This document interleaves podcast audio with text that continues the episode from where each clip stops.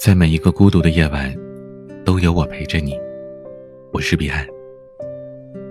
又到了周六，送上情感故事给你。今天的故事啊，听完可能你会有一点点的来气，为这个主角生气。希望你把故事听到最后，并在评论区留下你的感受。也欢迎关注我的微博、抖音。DJ 彼岸，或者订阅这个专辑。故事是这样的：我们每个人都爱颗粒，但是颗粒明天就要结婚了，我们都收到了请帖。在一个微信群里，我说：“柯小丽明天结婚，我已经收到请帖了。”杜小媛发言说：“抄送陈小天，马小航，抄送陈小天，夏小月，抄送陈小天，李小佳，抄送陈小天。”王小龙发了个省略号。陈小天退出了微信群聊。这段话是不是听起来莫名其妙？没关系，听到最后，你就知道。陈小天是我的发小，这个微信群里的人都是我的发小，我们的名字中间都有一个小字，以表明我们还是一群小子。我们约定，当有一天我们老了，小字便统一换成老字，到那个时候，我们便都可以自称老子了。就像是玩网络游戏一样，我们出生在同一片大陆。随着打怪升级，选择了不同的加点方式，点开了不同的技能树，到最后的一定级别可以转职的时候，也就选择了不同的职业。可能你是弓箭手，他是战士，我是牧师。到时候大家约定组队刷怪、打 BOSS，战士扛在前面顶住伤害，牧师一边给战士加血，一边给弓箭手加攻击速度。而弓箭手呢，就躲在战士后面玩命的射。小时候我们曾经约定，长大之后我娶你，一辈子一起玩耍。陈小天选择了绘画，去做了画家。对团队来说，他的这个技能有点渣。比如说，李小佳曾经短暂的在肯德基打过工，他会炸鸡。所以经常会在下班之后给我们带很多的炸鸡来，而这个技能我觉得就挺实惠的。又或者马小航是医学院毕业的，在一所三甲的大医院当医生，如果我们去看病，可以少做很多冤枉的检查。而我呢，是开出租车的，随叫随到，无论多远，永远只收大家一块钱，简单粗暴，有理。柯小丽和陈小天是青梅竹马长大的亲密朋友和可靠恋人。柯小丽小的时候是个胖子，备受嘲笑，有一堆的绰号，比如“西瓜颗粒狼”之类的。而陈小天呢，当时是我们的孩子头，没别的，他特别能战斗，而且极其讲义气，打起架来是第一个冲，打不过了最后一个跑，深得我们的信赖。陈小天和柯小丽成为朋友的故事，是在大家还在上小学的时候。当时是在操场上，柯小丽放学回家，被隔壁班的一群男孩欢声笑语的围在了中间，撒沙子。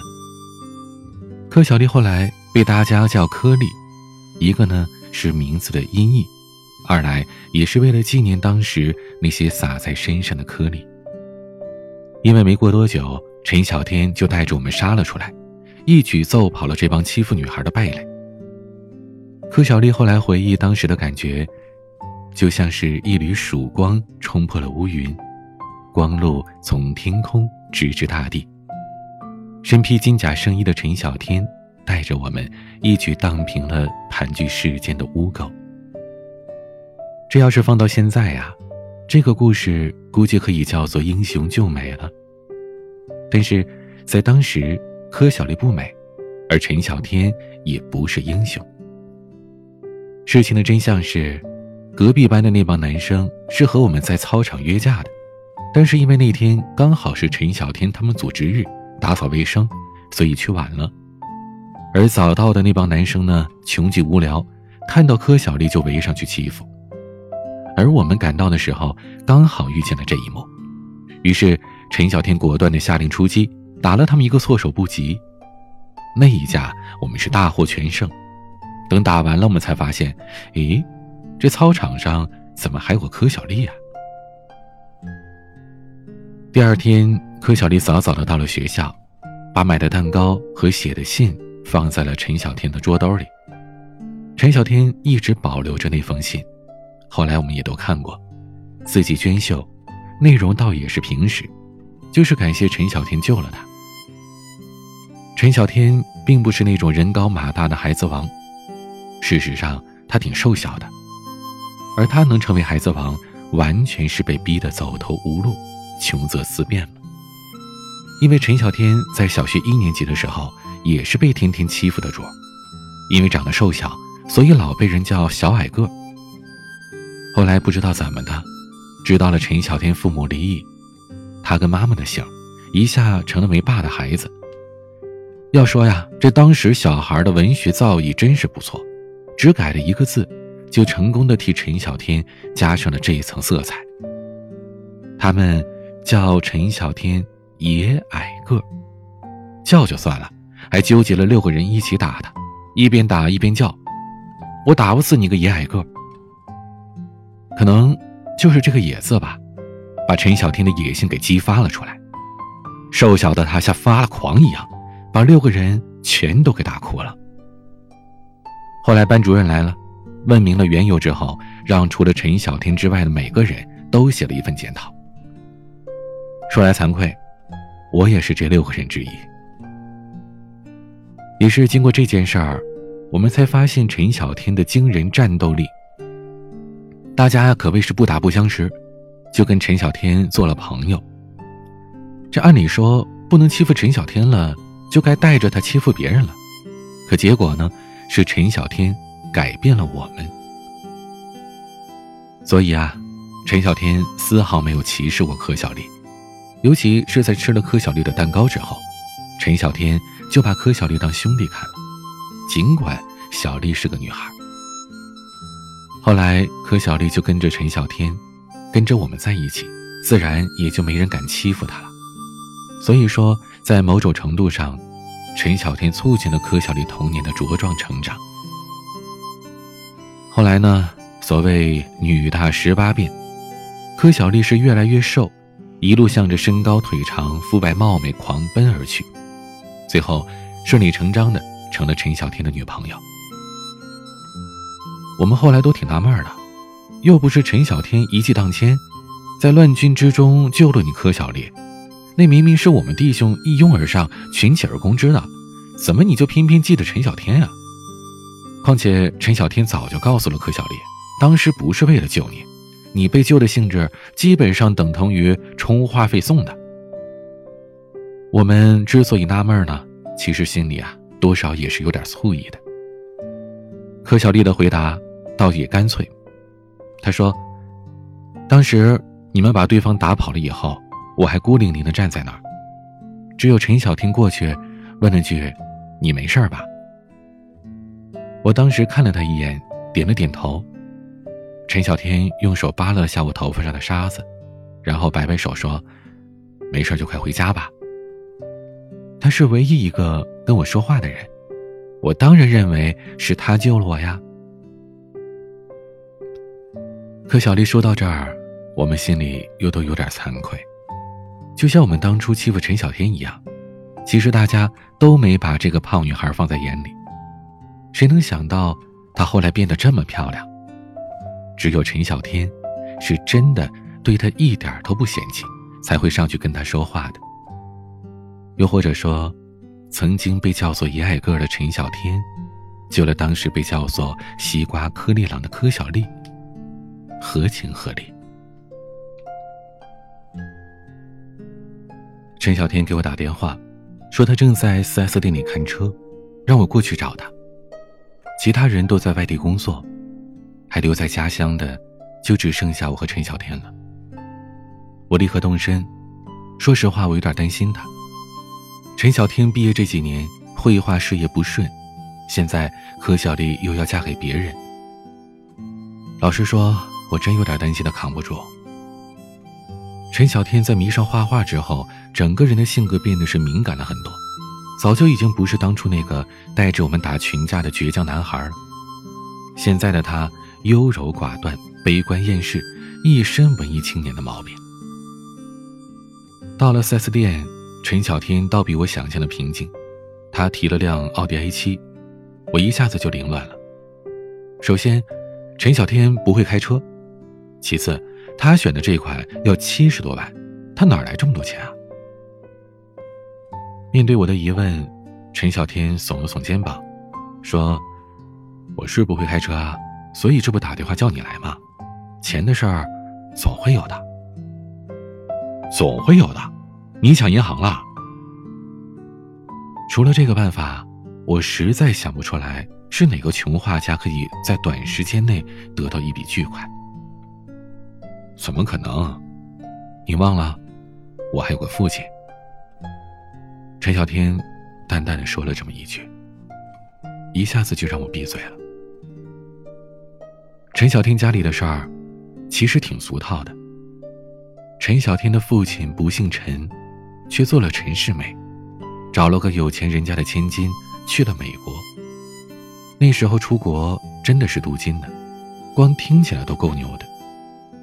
回来以后又理所当然的金光闪闪，然后他又离婚，这个时候想起了陈小天母子，他想认陈小天，可是陈小天不认他呀，说你谁呀？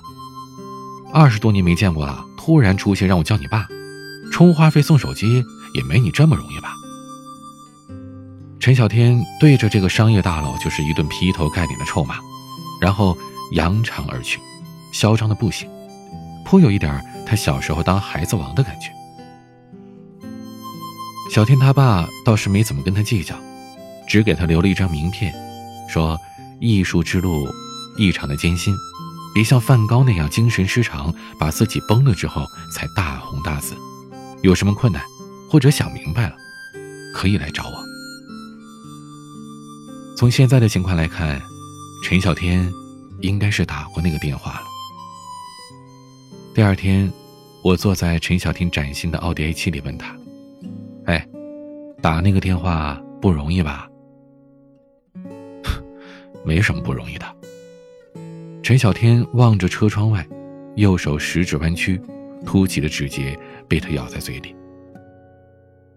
怎么可能？你从小到大没用过他一分钱，现在突然用了七十万呢？那不是他白给我的，是我借的。等这事儿完了，我就去他公司上班，慢慢还给他。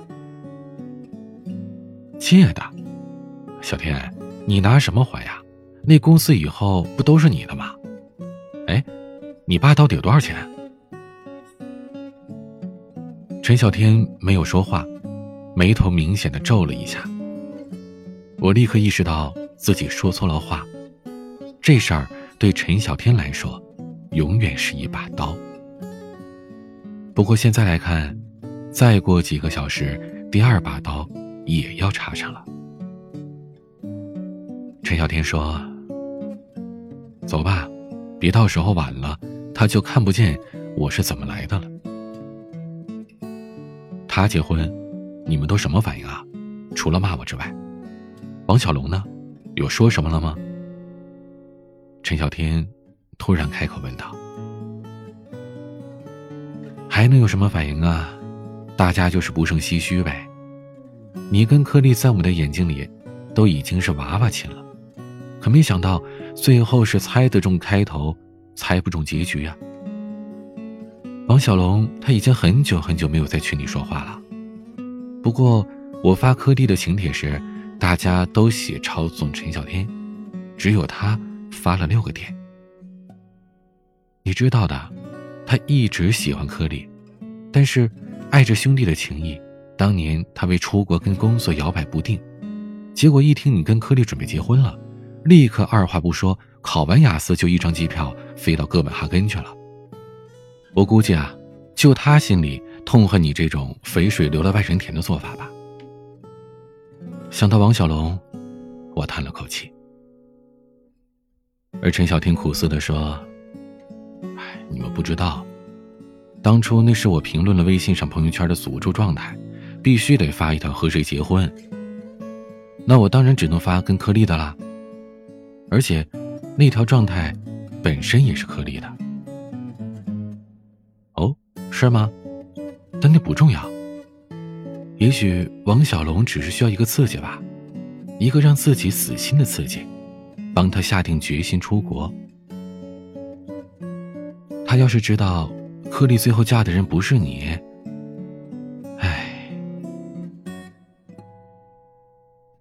高考报志愿的时候，柯小丽要来陈小天的志愿表抄了一遍，两个人都准备考美院。陈小天的美术联考很牛，但是文化课不用考就傻了。从中学开始，老师就不断的想办法拆散柯小丽和陈小天，一个成绩太好，一个成绩太差。按照大学里某些学霸的说法，就是词汇量不一样的两个人怎么能在一起呢？不过，柯小丽那个时候就已经完全是一副嫁鸡随鸡，嫁狗随狗的样子。她说。跟着陈小天是她的命，打从六道轮回的时候就注定了。他本来是要投修罗的，化身天下至恶的胖修罗，杀尽一切胆敢嘲笑胖子的同类。后来是因为看见了陈小天金光闪闪的魂魄，这才一路寻踪匿迹，结果掉落人间，成了一个胖子。柯小丽对陈小天的好，就是那种就算全世界都遗弃你。身边也一定会有个人不离不弃，真的是想想都让我们嫉妒啊。我们后来分析啊，觉得这是一种印随反射，就是动物会跟着它们出生见到的第一个移动的物体走，并且将之视为母亲。柯小丽在陈小天救了她之后，就在自己的心里刻上了陈小天的名字。大四的时候，陈小天与柯小丽同时考研。结果陈小天没过初试，原因呢是政治考了二十九分，没过那国家线。柯小丽说：“那他复试也不去了。”结果被陈小天强烈反对。陈小天说：“我们已经不是孩子了，不能这么任性。”柯小丽后来还是没有去复试，但她骗陈小天说自己去了，没通过。毕业之后的陈小天不想找工作，想做专职画家。通过朋友介绍，他把自己的画放进了一家画廊卖，从此开始了摩拳擦掌的等待。他相信一定会有伯乐发现他的才华，从此大红大紫，一步登天的。陈小天从小就觉得自己异于凡人，来到这个世界啊，一定是抱着什么使命。他相信自己的人生必定会在人类的历史上留下浓墨重彩的一笔。柯小丽也这么觉得，陈小天在他的眼里一直都是金光闪闪的。如果他的眼睛没问题，那这个世界也总有一天会看见陈小天的光彩。一个家里没办法同时等两个画家，所以柯小丽出去工作补贴家用，而陈小天呢，每天在家里安心作画。起初，陈小天既感激又愧疚。但他对自己的话很有信心，他相信要不了多久，柯小丽就可以辞掉现在的工作，当他的专职助理，而这一等，就是半年。半年了，他的画是一幅都没卖出去。陈小天是艺术家，带着那股子艺术家的清高，那错的肯定不是他呀，瞎眼的一定是这个世界。后来。陈小天偷偷的跑到画廊去看了一下，走到最后，他才在一个不起眼的小角落里看到了自己的画，那上面都落灰了。陈小天气愤的找来了经理，大骂了一顿，结果就是经理将陈小天跟他的画一起扫地出门了。柯小丽很快知道了这件事儿，没过几天，他就辞掉了工作。跳槽去了一家大画廊做艺术品的投资顾问，顺带的把陈小天的画也带了过去。可小丽觉得陈小天是金子，没发光只是因为没有摆到有光的位置。于是她亲自替陈小天卖画，而陈小天则如着了魔一样在家作画。把自己对这个世界巨大的不满都倾泻在了作品上，色调是越来越冷，情绪是越来越压抑，透着一股子的愤怒、痛苦和绝望。柯小丽对陈小天的状态表示理解，历史上伟大的艺术家都是这样的嘛，伟大的作品也都是诞生于痛苦之中的。正所谓“天将降大任于斯人也，必先苦其心志，劳其筋骨。”这道理吧，咱们都懂。可问题是，这样的画，它不好卖呀。有钱人附庸风雅，艺术品的价格才能节节高，或者买了投资，但前提呢是相信这个画家日后会成为大师。陈小天一个美院刚毕业的学生，画的画呢又是戾气十足的，看的是震人心魄，就像是一片凋零的黑洞。谁会花钱买回家去挂呀？一般这些搞艺术的都会出去干点活补贴一下家用，当当枪手啊什么的，为的就是可以继续自己的梦想，并且期望着自己梦想成真的那一天可以改变命运。柯小丽现在的工作就是有些类似的，她主力卖陈小天的画，逢人就力荐，恨不得是我以我血见小天。但是作为一个投资顾问，他也有业绩要求，所以呢，他也得卖别人的画。可最后的结果是，他全职卖陈小天的画，一幅都没卖出去，而用来凑业绩的画倒是卖了不少，以至于最后经理看他那么喜欢陈小天的画，提出干脆呀，把这幅画就当奖金送给陈小丽吧。当然了，这事儿呢不能告诉陈小天，否则呀。陈小天再把这份悲哀加进自己的画里，就更是无出头之日了。人家说，艺术家都是要熬的。想想林慧嘉至于李安，那是整整养了李安七年，才守得一代大师横空出世啊。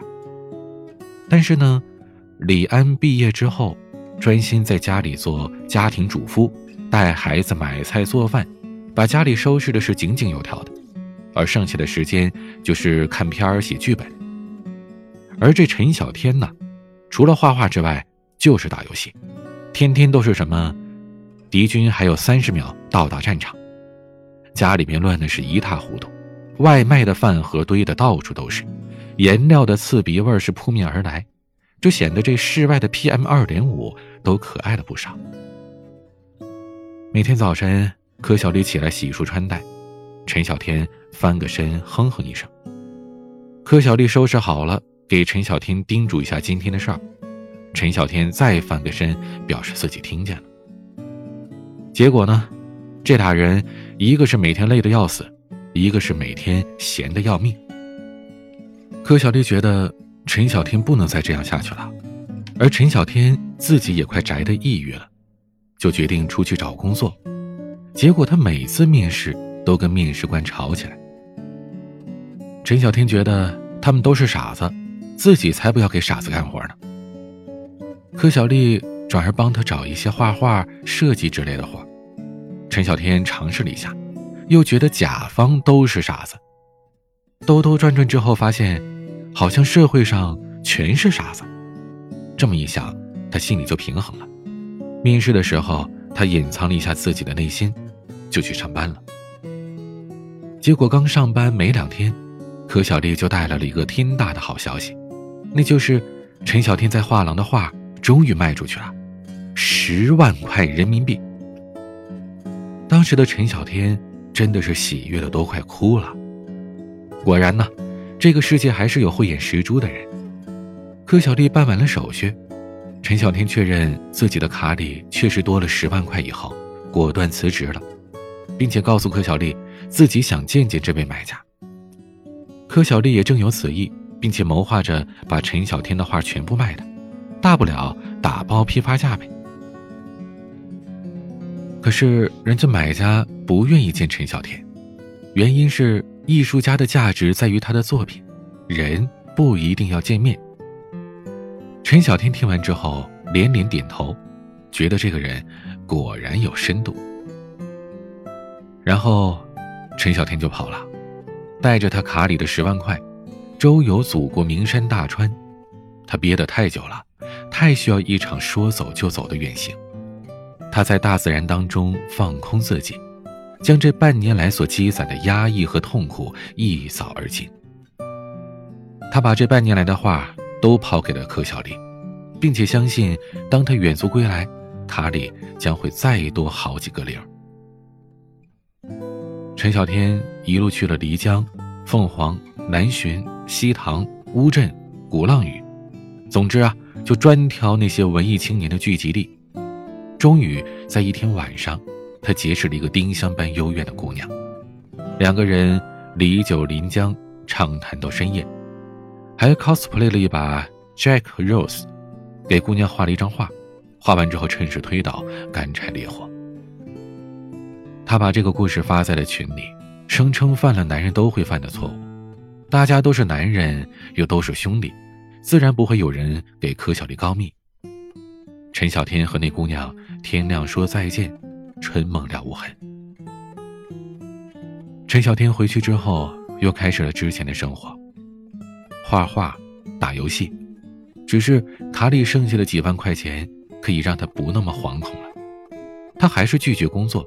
或者兼职赚外快，一心投入到他的艺术当中。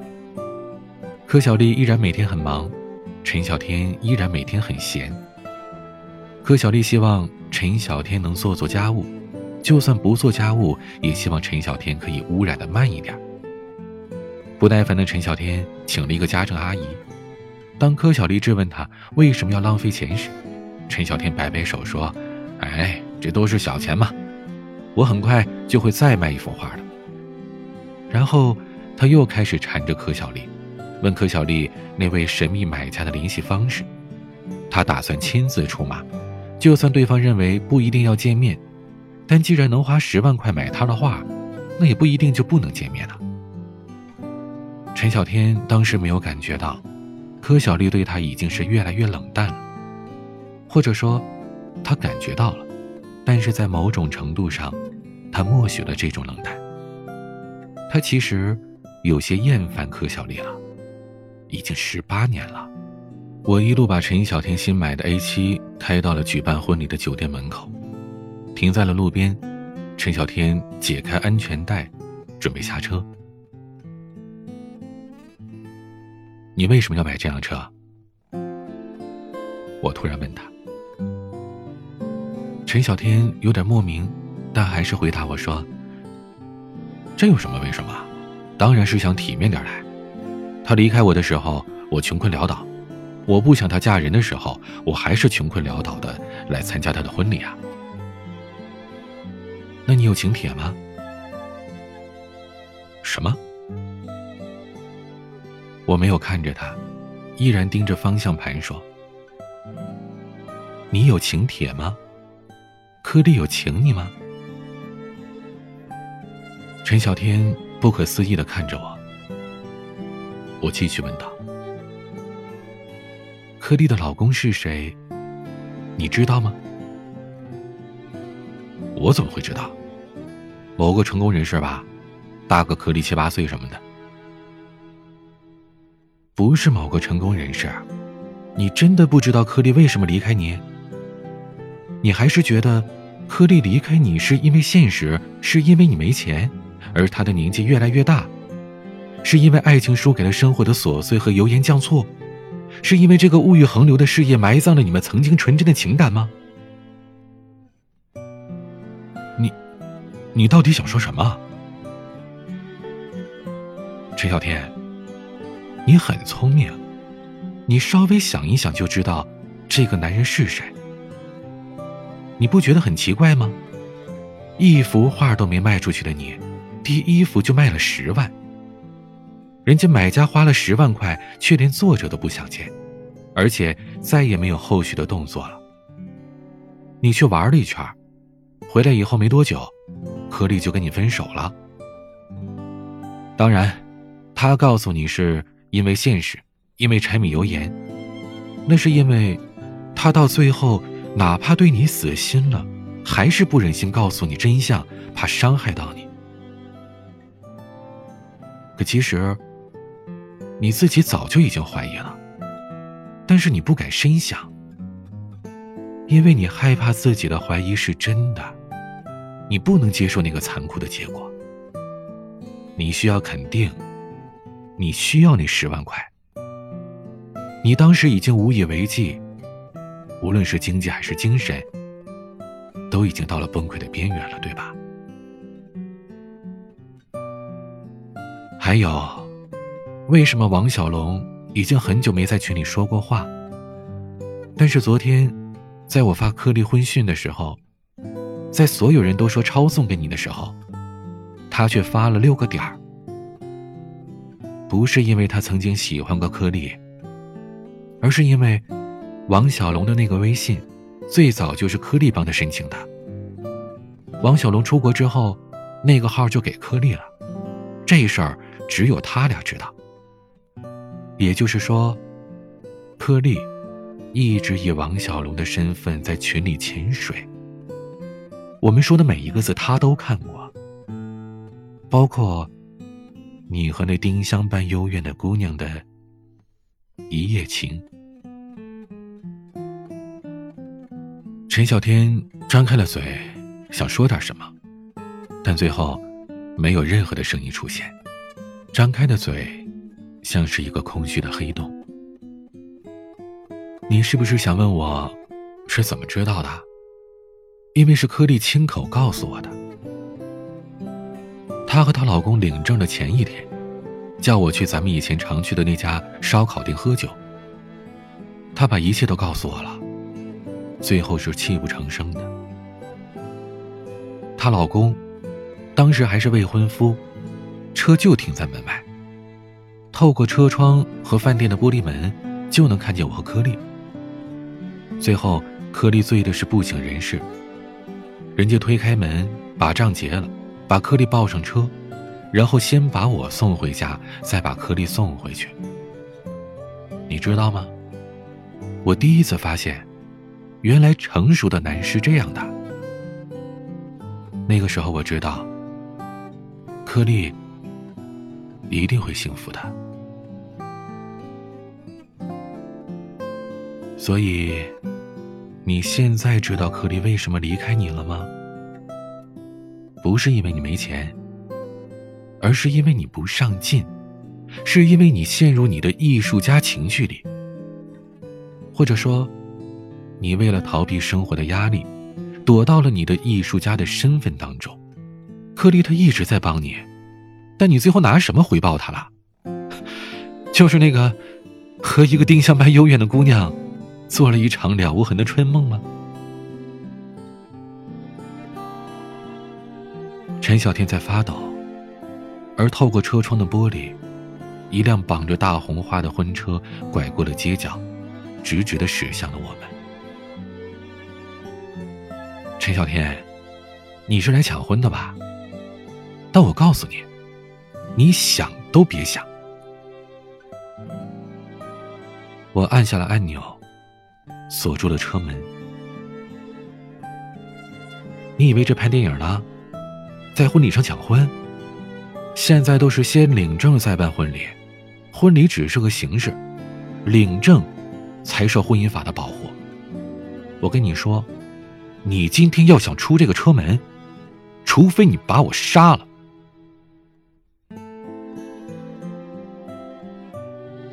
婚车越来越近，车头的红花越来越大。陈小天不可思议的看着我，问道：“你为什么要这么做？”“切，为什么？因为我跟王小龙一样，我也爱柯丽。不只是我们俩，咱们这帮兄弟每个人都爱柯丽，但柯丽只爱你，你又是我们兄弟，我们什么都做不了。”喝酒那晚上。颗粒喝多了，趴在桌上睡着了。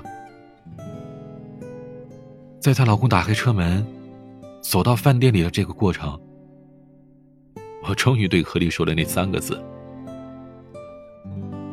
我知道我自己是什么成色，我就一开出租车的，我就去相亲，都不知道得让人家灭多少回呢。可是你不一样啊，陈小天，你就算是摆地摊儿，人家颗粒也愿意跟你啊。”可你做了什么？你把颗粒给弄丢了！你他妈就我这辈子见的最大的混蛋！我一拳砸在了方向盘上，眼泪不可抑制的冲出了眼眶。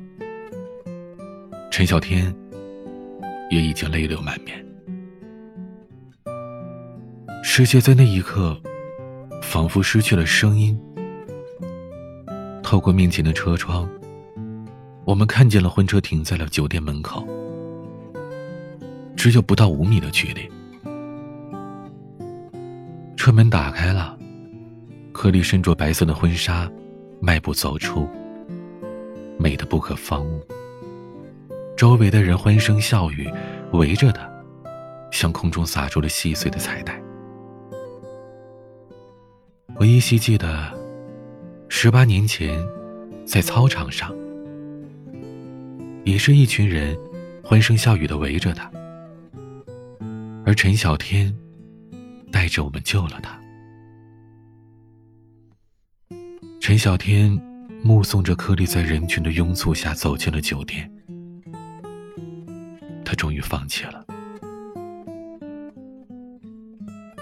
我想起二零一零年上海世博会的时候。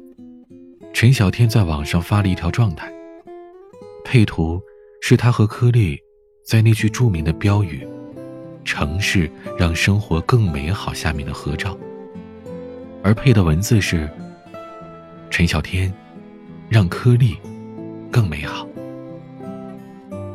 那时的他从背后搂着柯小丽的脖子，俩人咧开了嘴笑着，幸福无比。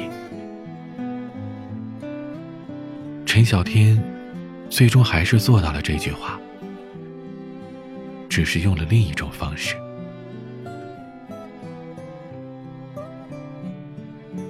走吧，都结束了。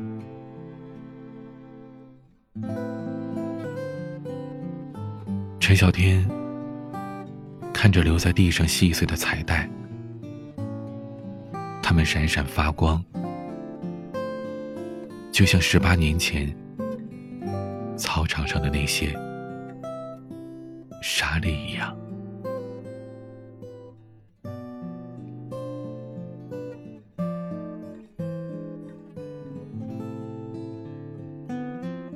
听到这儿，故事就讲完了。你是否也会为陈小丽的所作所为而感到愤怒？为柯小莲觉得不平呢。其实现实生活当中，这样的案例真的太多了。我相信很多人都听过、见过这样的情侣，甚至有可能你自己就曾亲自经历过。当一个人毫无保留的、绝对信任的爱着你。为你付出他的一切，他的所作所为都在百分之百的为你考虑的时候，你是否也能做到同样的程度来回报他对你的爱呢？不管是女生对男生，还是男人对女人，有这样的一个人，毫无保留的爱着自己。都是我们最大的幸运，可稍不留神，也会变成最大的遗憾，请你珍惜吧。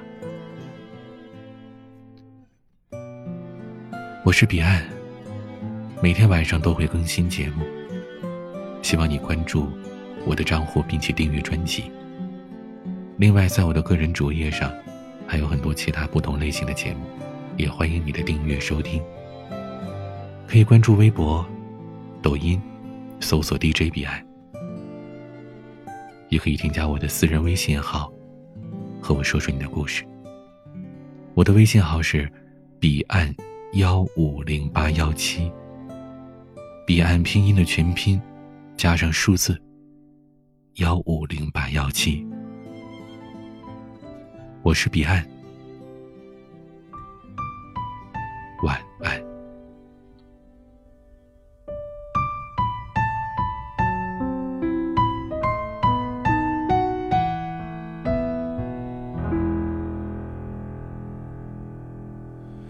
是你闯进了我的世界，从容的登上王位，你。要的我都给，不管爱的真伪，不顾一切。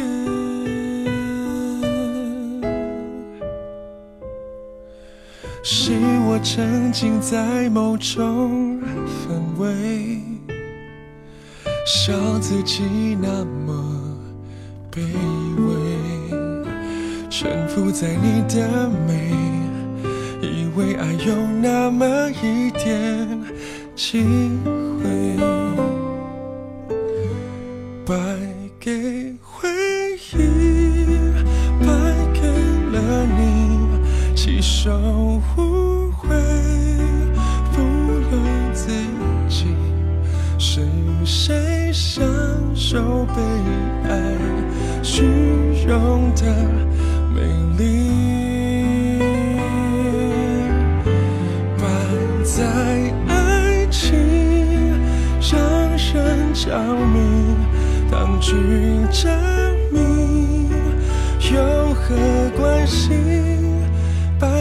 的伤心，灭不了记忆。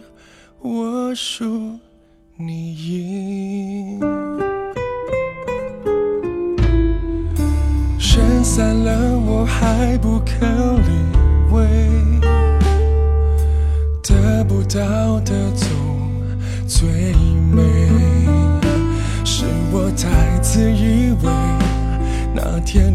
出现，我曾以为。